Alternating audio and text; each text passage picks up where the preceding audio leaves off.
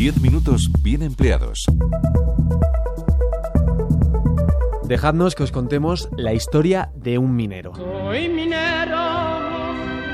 No, no, no, no, no, no, por favor, no. No es ese minero. Queremos hablaros de un minero del Donbass. Unión Soviética, agosto del año 1935, provincia del Donbass. Sí, sí, es el mismo Donbass que hoy Rusia trata de arrebatar a Ucrania.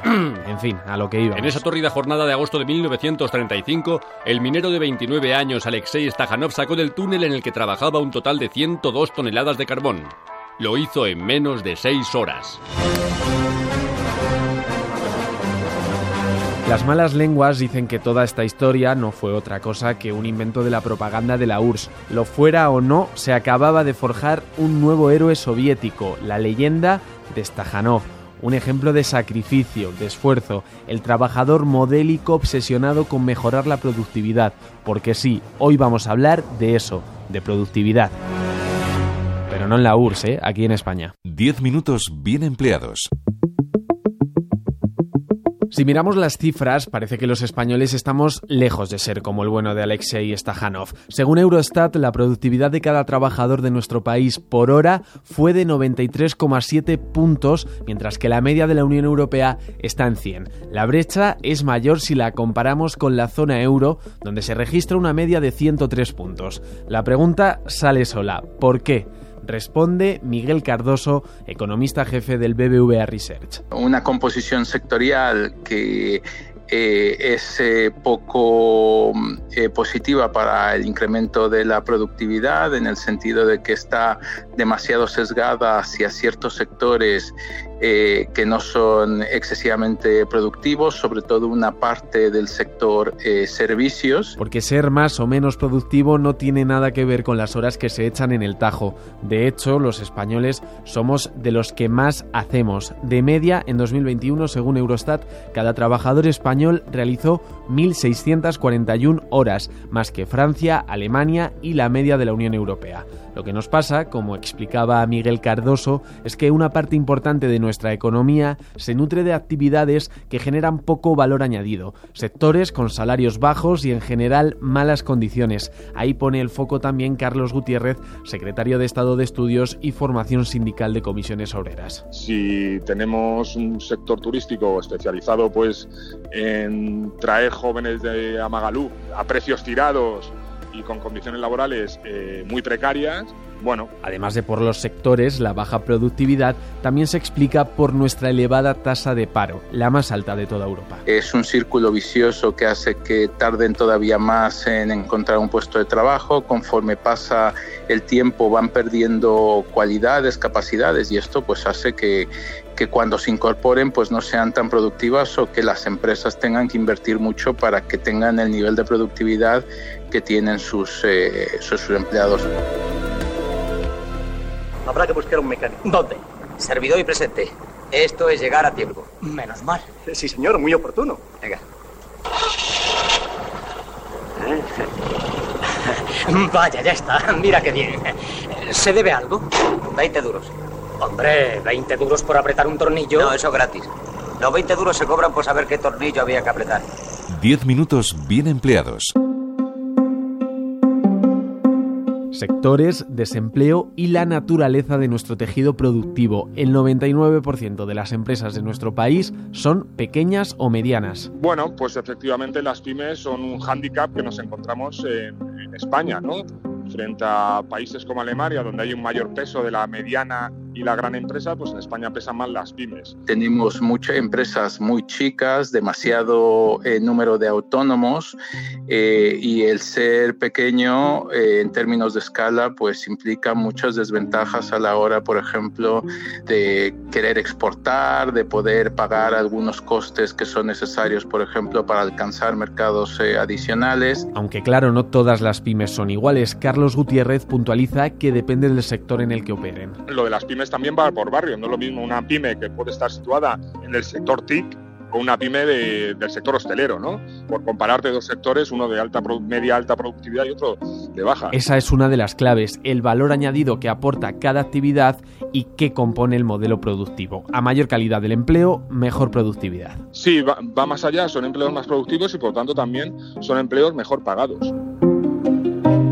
Y hablando del modelo productivo español, hay quien ve mejoras. El primero, el ministro de la Seguridad Social, José Luis Escriba. Estamos viendo crecimientos del empleo en sectores de alta productividad que generan gran valor añadido y al mismo tiempo la reforma laboral no hace más que marcar datos donde se reduce de una forma muy significativa la temporalidad y aumenta la duración de los contratos. Y Escribá no está solo en esto. El Gabinete Económico de Comisiones Obreras ha publicado un informe en el que habla de brotes verdes en el modelo productivo. Explican que entre el primer trimestre de 2019 y el del 2023 se han creado y consolidado prácticamente un millón de empleos, la mayoría de ellos en sectores de alto valor. Carlos Gutiérrez. Esta ubicación del empleo se sitúa en sectores de medio y alto valor añadido sectores y ocupaciones de medio y alto valor añadido. Yendo a las cifras, el 49% de los nuevos empleos, aproximadamente medio millón, se han creado en sanidad, servicios sociales,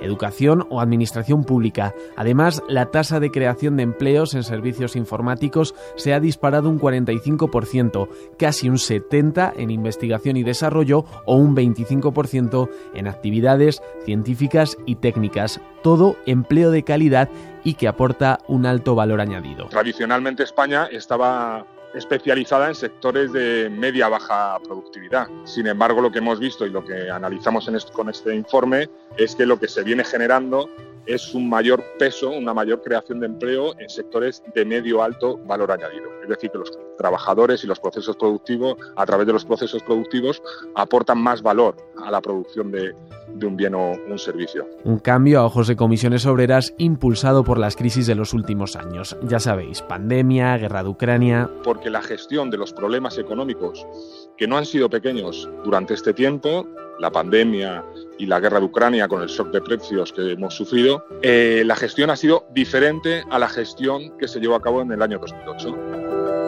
También le preguntamos por ello al economista jefe de BBVA Research. Miguel Cardoso nos dice que efectivamente hay signos de cambio, pero que por el momento él no ve la solidez necesaria para hablar de un nuevo modelo productivo. Una parte importante del crecimiento del empleo pues está todavía en, en los servicios, en la restauración, eh, eh, en lugares donde parece ser que no hay tanto crecimiento de la productividad. Entonces, eh, de hecho, el, número que tenemos es que esa productividad apenas va regresando a los niveles anteriores a la, a la pandemia en el agregado. En el corto plazo, eso sí, confía en una mejora de la productividad a cargo de los sectores que aún no han recuperado sus niveles previos a la pandemia. Posible que em, la falta de crecimiento que hemos observado de la productividad esté principalmente explicada porque no se han recuperado las horas trabajadas en la industria. Ese es un segundo factor que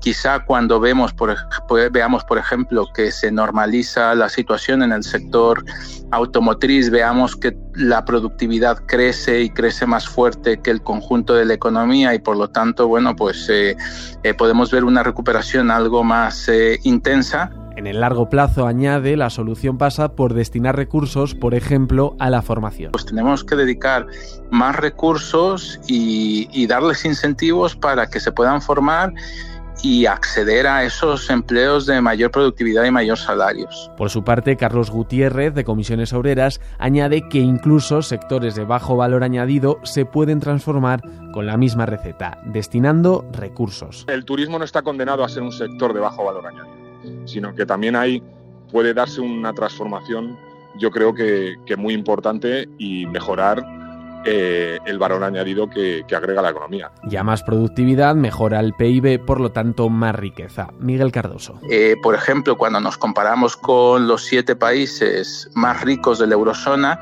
alrededor de un 50% de, esos, eh, de esa diferencia en PIB per cápita que tenemos con Alemania, con Francia, se explica principalmente por las diferencias en productividad de los trabajadores españoles frente a los de estos países más desarrollados.